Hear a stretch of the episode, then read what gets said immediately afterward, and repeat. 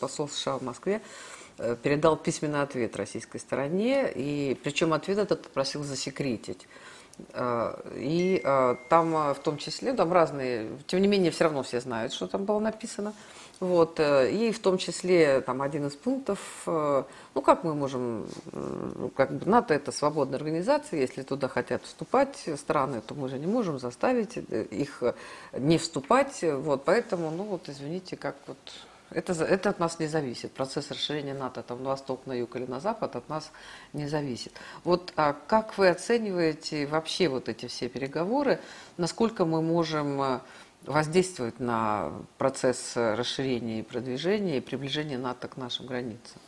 Тут есть две составляющие. Первая – это дипломатическая составляющая. То есть вообще весь этот кризис показал катастрофическое падение уровня американской дипломатии, с одной стороны. А с другой стороны, мы э, видим, как этот кризис был инициирован самими американцами через медиа. То есть фактически мы видим впервые войну, которая создана медиа. То есть война, которая не существует, но э, которая в принципе может состояться благодаря именно усилиям масс-медиа. Вот. Это две важных составляющих. Э, касательно сути претензий наших к американцам и американских к нам, можно сказать только одно. Увы, мы не обладаем теми силами, чтобы противодействовать э, процессу расширения НАТО. У нас нет ресурсов для того, чтобы однозначно заблокировать это продвижение.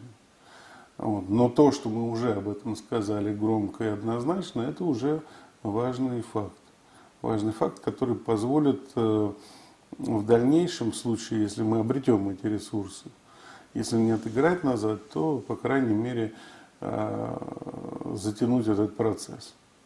Вот. Ну, просто по факту э, аргументов американцев, если пройтись, идея о том, что НАТО не может принимать решения, запрещающие вступление, действительно это так. НАТО само не может. А вот члены НАТО могут на себя взять такие обязательства. Собственно, мы это ведь и предлагали американцам. Возьмите на себя обязательство не поддерживать вступление э, Украины в НАТО. Вы возьмите, не НАТО как альянс, а именно вы возьмите.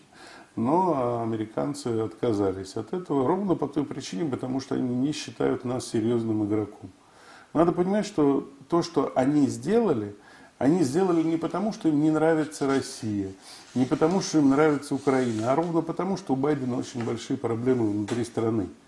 За счет рукотворного кризиса, который создан был в конце года прошлого и в начале этого года, они пытаются решить свои внутриполитические проблемы. У Байдена э, скоро выборы в Конгресс, у Байдена резкое падение рейтинга. У Байдена проблемы с головой. Ну, это понятно, но ему приходится показывать, что он серьезный, сильный, мощный политик. И именно весь конфликт с Россией был создан исключительно для того, чтобы продемонстрировать мощь Соединенных Штатов Америки.